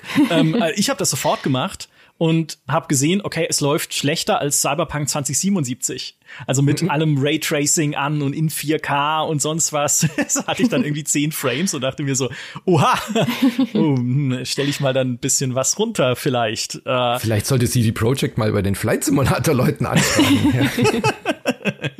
Diese Flight Simulator Leute sind die heimlichen Helden dieses Podcasts. Ja, genau. Das merke ich jetzt schon. Es ist schon klar, dass The Witcher natürlich ein fantastisches äh, Spiel war, wenn auch kein perfektes, ne, auch was irgendwie da die Geschichten angeht, aber auch gerade dann noch mal als Komplettpaket in dieser Next Gen Edition und Dings, also ich verstehe schon, warum das auch immer wieder gewählt wird. Und die letzte Szene in Blood and Wine ist halt einfach eine der besten Szenen der Videospielgeschichte, wenn er dir da mhm. in die Kamera guckt. Ich hoffe, es ist kein Spoiler, aber wir alle haben es ja schon siebenmal durchgespielt. Jetzt an dem Punkt. Ich glaube auch, es wird nie enden. Ich glaube, der Tag wird nie kommen, an dem Witcher 3 nicht in irgendeinem GameStar-Ranking drin ist, auf Platz 1 nee. oder 2. Ich bin gespannt, was, was äh, im Jahr 2023 das Schlupfloch sein wird. Vielleicht, keine Ahnung. Spätestens, wenn das neue Witcher kommt oder so, irgendwas findet ihr schon dann. Es gibt immer irgendwas. Genau wie man ja auch nicht mehr damit rechnet, dass Skyrim in noch einer Version rauskommt nach elf Jahren. Aber das tut es halt immer noch. Und wenn es das Skyrim-Brettspiel ist. Vielleicht ja. kommt ja ein, ein neues Witcher nächstes Jahr oder sowas. Also irgendwas wird da auf jeden Fall wieder auftauchen. Und wenn es nur Geralt in Fortnite ist, dann, dann, wählt die dann ist Fortnite, halt Fortnite hier auf der Eins. Ja. ja, dann, ja. Siehe, siehe Lost Ark. Genau, alles, was Geralt ja. von Riva enthält in irgendeiner Form, wird automatisch hier nach vorne gespült in dieser Wahl. Völlig legitim. Und wir sind angekommen bei Platz eins, dem Spitzenplatz, dem besten PC-Spiel des Jahres 2022. Marvel Snap. Nein, okay. Nach Marvel Snap, das auf Platz null steht. es ist Elden Ring. Natürlich Elden Ring, weil hey, was für eine Überraschung. Was ja. wo also ich meine, wenn jetzt in den Top 25 bis hierhin nicht Elden Ring drin gewesen wäre, wäre äh, wär irgendwas schiefgelaufen, wenn es nicht auf Platz eins steht. 35% der Stimmen, über 35% das ist mehr als doppelt so viel, als die Spiele auf Platz zwei bekommen haben. Das heißt was, ja. Das ist echt krass. Also The Witcher und God of War zusammen wären trotzdem nicht so gut wie Elden Ring in dieser Wahl. Also sieht man einfach, welche herausragende Stellung das Ding letztes Jahr hatte. Ja, aber auf allen Plattformen auch natürlich. Also das ist ja egal, welche Liste, welche Top-Liste du anschaust. Elden Ring stand immer oben und das ist wenig überraschend natürlich, aber auch völlig verdient. Na klar. Deswegen, ich habe auch, glaube ich, in, ich weiß nicht, in wie vielen Podcasts über Elden Ring oder über völlig andere Dinge ich jetzt schon über Elden Ring geredet habe. Ähm, aber man, es wird auch nicht langweilig, über Elden Ring zu reden, finde ich. Wir haben jetzt in so vielen Rankings ist es irgendwie auf Platz eins gelandet. In so vielen Podcasts über diese Rankings haben wir über Elden Ring gesprochen. In so vielen Artikeln habe ich äh, noch mal, mal in meiner Laudatio erklärt, warum Elden Ring super ist. Also äh, man kann mich nachts wecken und mich fragen, warum Elden Ring gut ist. Und ich nenne dir drei hm. Punkte. äh, nenn mir drei Punkte. Erstens, Micha, ich bin so froh, dass du fragst. nee, mein, mein, tatsächlich mein liebster Punkt, den ich immer wieder nennen kann, ist der, äh, der lustigerweise sich mit Stray deckt, nämlich der, dass ich manchmal gar nicht weiß, dass ich eine Quest angenommen habe. Das ist so ein banaler Punkt, aber ich liebe das, wenn ich einen Dialog habe oder ein Environmental Storytelling habe und nicht direkt mit so einem Düdüm und so einem Questmarker und so einem Questbucheintrag und direkt irgendwie drei Zeilen Text an der Seite von meinem Bildschirm direkt weiß, ah ja, das ist jetzt eine Quest, sondern eine Sekunde Zeit habe und denke, hm, ist das eine Quest? Und die Antwort ist meistens ja in Elden Ring. Und meistens ist die Antwort extrem überraschend und cool. Und deswegen liebe ich es, dass ich so gezwungen werde, mal wieder aufzupassen in dem Spiel und wirklich hm. zuzuhören, wenn mir jemand sagt, hey, es gibt diese Person, die ich kenne. Und ich denke mir so, hm, ist das eine Person, die ich treffen kann? Kann ich die finden? Wo könnte ich die finden? Was habe ich denn vielleicht schon für Hinweise bekommen, wo die sein kann? Und das macht so viel Spaß. Und ich will überhaupt nicht, dass alle Spiele so sind. Um Gottes Willen, ist ja furchtbar anstrengend. Bitte nicht. Aber wenn, wenn ein Spiel so ist, ist das eine richtig schöne Abwechslung. Aber es hat halt auch Schattenseiten. Also äh, genau das Prinzip, was ja auch so gefeiert wird äh, bei den From Software Spielen, das ist schon cool und es hat auch schon was, aber wie du schon gesagt hast, ich möchte es nicht in jedem nee. Spiel. Also ich bin bei Elden Ring halt erstmal am Tutorial vorbeigelaufen, weil ich halt dachte, ich bin schlau. Ich gehe doch nicht in, ich steig, ich lass mich doch nicht in den Loch äh, in den ersten Minuten reinfallen. Das, da muss ich ja sterben. Ist doch logisch, dass ich daran vorbeilaufe.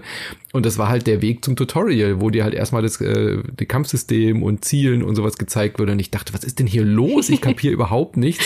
Äh, und das ist halt auch die Kehrseite. Also ich glaube, Elden Ring ist völlig verdient auf der Eins, aber mich wundert ehrlich gesagt schon, dass es so ein weltweiter äh, Erfolg geworden ist und so ein Massenphänomen ist. Also dass die From Software Spiele beliebt sind und dass es eine große Zielgruppe anspricht, ja, aber es haben ja auch dieses Jahr über Leute über Elden Ring gesprochen, von denen ich nie erwartet hätte, dass sie so ein äh, Souls-like, Soulsborne-like, wie auch immer, auch nur mit der Kneifzange anfassen würden. Also allein die Tatsache, dass sie halt sich für eine Open World entschieden haben und ich den Feind noch aus dem Weg gehen kann und die Leute einfach auch das Gefühl hatten, sie können mal eintauchen in diese Welt und sind eben nicht so in so einem Schlauch gefangen, das war, glaube ich, der große, der große Schlüssel.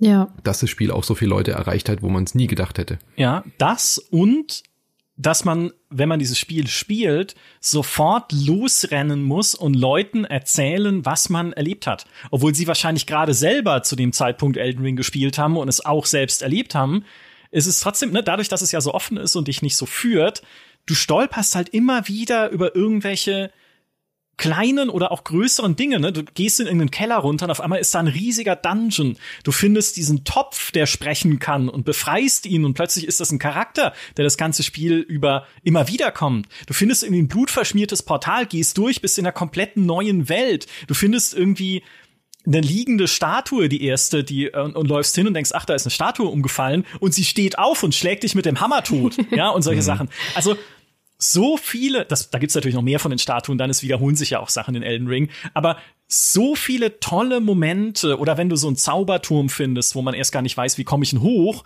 und dann findest du raus, ach, wenn ich vom Pferd von der Klippe in genau dem Winkel da drüber auf diesen einen Stein springe, dann schaffe ich's. Oder es gibt sogar eine Stelle, da gibt's irgendwie einen unsichtbaren Weg, den du erstmal finden musst.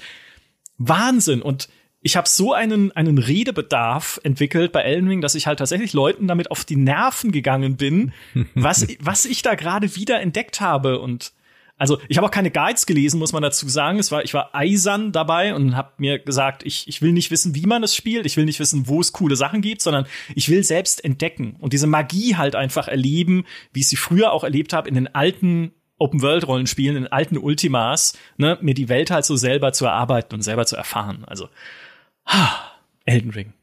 So ein schöner Platz eins.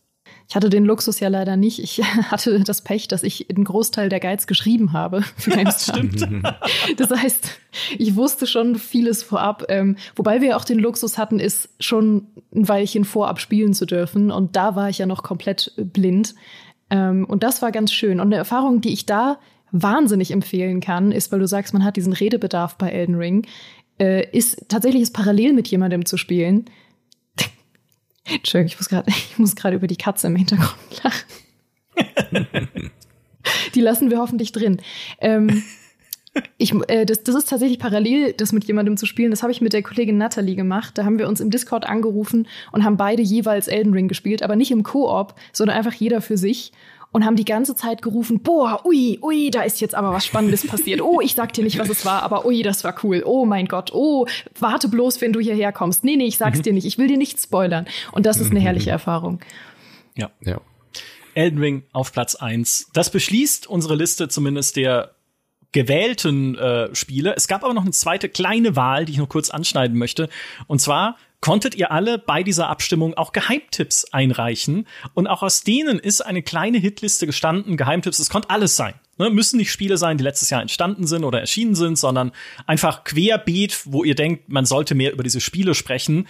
Und ich finde es so toll, weil ich habe die Top 3 hier vor mir, dieser Geheimtipps. Und auf Platz 1 und 3 stehen Extraction Shooter, nämlich auf der 1 Hunt Showdown, über das wir an dieser Stelle keinen weiteren Ton verlieren werden. Denn Hunt Showdown wurde in diesem Podcast, immer wenn es um Battlefield hm. oder Call of Duty gehen soll, eigentlich, sind hm. Dimitri hm. Halley, Philipp Elsner und gerne zu Gast Fabian Siegesmund mindestens 30 Prozent der Zeit damit beschäftigt, über Hand Showdown zu sprechen und warum es so toll ist. Also hört euch das alles das an. Das könnte dir ja nie passieren, Micha, über so Spiele wie Stellaris völlig äh, Oh, ist ja lustig, Kontext dass du es erwähnst, aber für mich gehört das mit auf diese Geheimtippliste. so, so äh, das war auf Platz eins und auf Platz drei ist Escape from Tarkov quasi die, die Hardcore-Version von Hand Showdown, wenn ich das mal so vereinfacht ausdrücken darf. Ein Spiel, wo ich mir denke, darüber müssen wir mal einen eigenen Podcast machen. Ja, wir haben auch Leute bei uns im Redaktionsteam, äh, die das spielen und gerne spielen. Also da würde ich gern mal auch psychologisch tiefer reingehen, warum man, warum man es macht. Weil es ist schon, es ist schon hart. Escape from Tarkov, auch wieder ein Extraction-Shooter. So, und was zwischen den beiden steht, das ist jetzt das für mich eigentlich geheimtippig überraschendste, ist Brotato. Brotato, ein 2D-Roguelike Arena-Shooter mit einer Tomate. War das nicht eine Kartoffel? Äh, äh. Nee, warte. Potato, Natürlich, das ist eine Kartoffel. Potato, stimmt, mit einer Kartoffel. Nicht Tomato. Ich habe das Spiel überhaupt nicht verstanden. Ja. Ich dachte immer, warum ist die Tomate weiß? Nein, ist eine Kartoffel. Ah, ist eine Kartoffel, ich Depp. Ja, ja. Äh, das kann natürlich auch nur existieren und in dieser Liste sein, weil es halt eine ähm, etwas, ja, ein, ein Spin-off sozusagen von äh, Vampire Survivors ist. Also ein bisschen hübscher, nicht ganz so diese eklige Pixelbreiigkeit. äh, mein Sohn zum Beispiel findet Potato sehr viel besser als Vampire Survivors, weil du dort diese Wellen hast. Du hast nicht diese halbe Stunde, die du durchhalten musst, sondern hast immer so eine kurze Welle und kannst dich dann wieder drauf konzentrieren auf die nächste Welle. Also ein äh, gute Alternative zu Vampire Survivors, falls man das nicht mag. Und äh, Micha, ich habe noch eine ganz, ganz wichtige Frage. Ich meine, Marvel Snap war ja natürlich ein bisschen ironisch auch gemeint, dass das hier in dieser Liste fehlt, aber was, was mich wirklich, wirklich schockiert ist, dass Tunic nicht in dieser Liste ist. Weder bei den Geheimtipps noch in den Top 100 oder in der Top 96. Das war eins der besten Indie-Spiele, die letztes Jahr rausgekommen ah, sind. Es Und ist in der Top 96, aber es ist so weit hinten, dass ich vollkommen verstehe, dass du da nicht hinscrollst. Es ist nämlich auf der 86.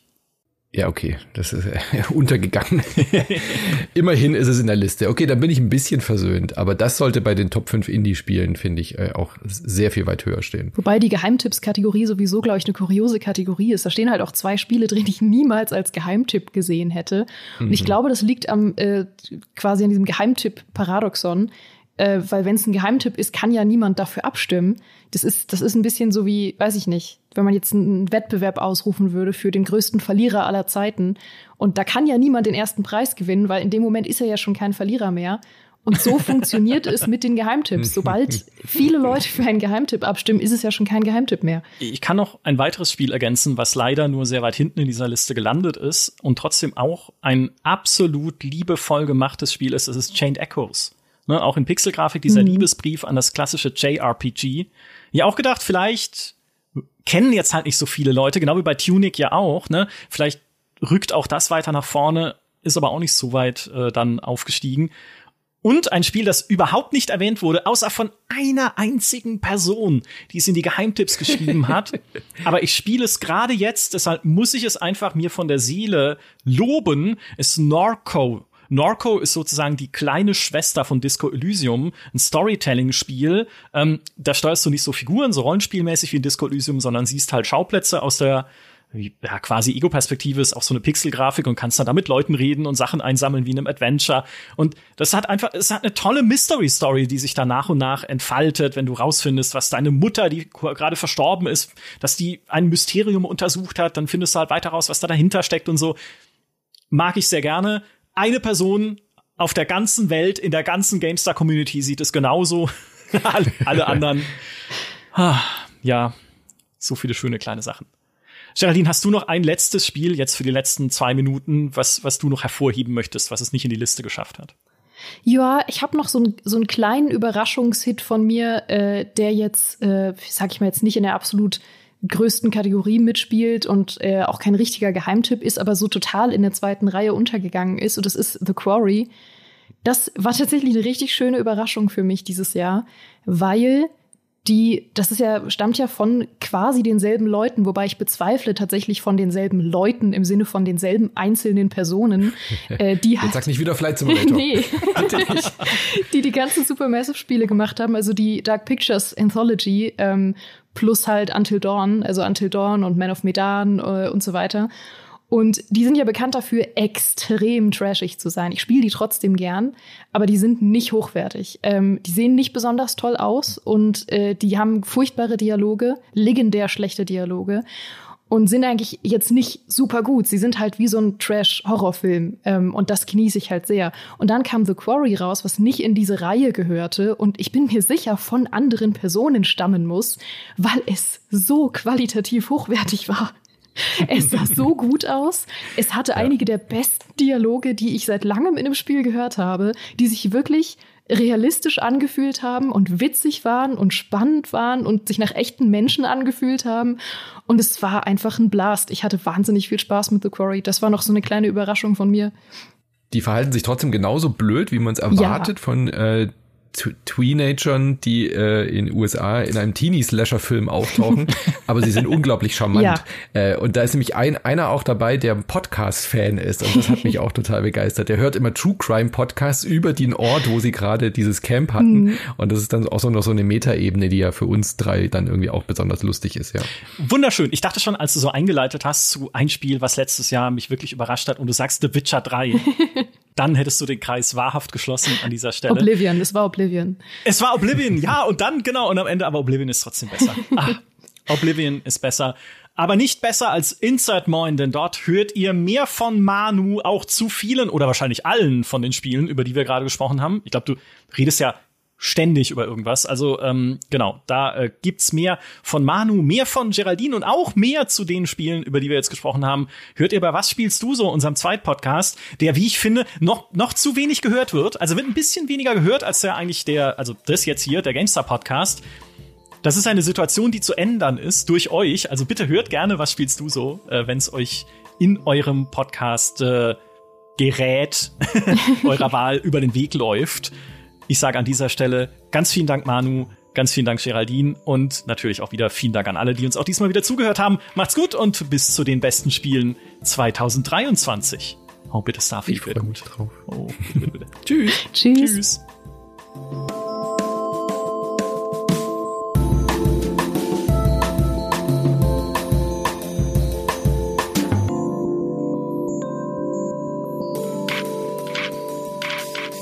Wenn sich eine Community treu bleibt, dann unsere GameStar Community. Community. Ja, ich bin betrunken, tut mir leid. Ich hätte so gelassen.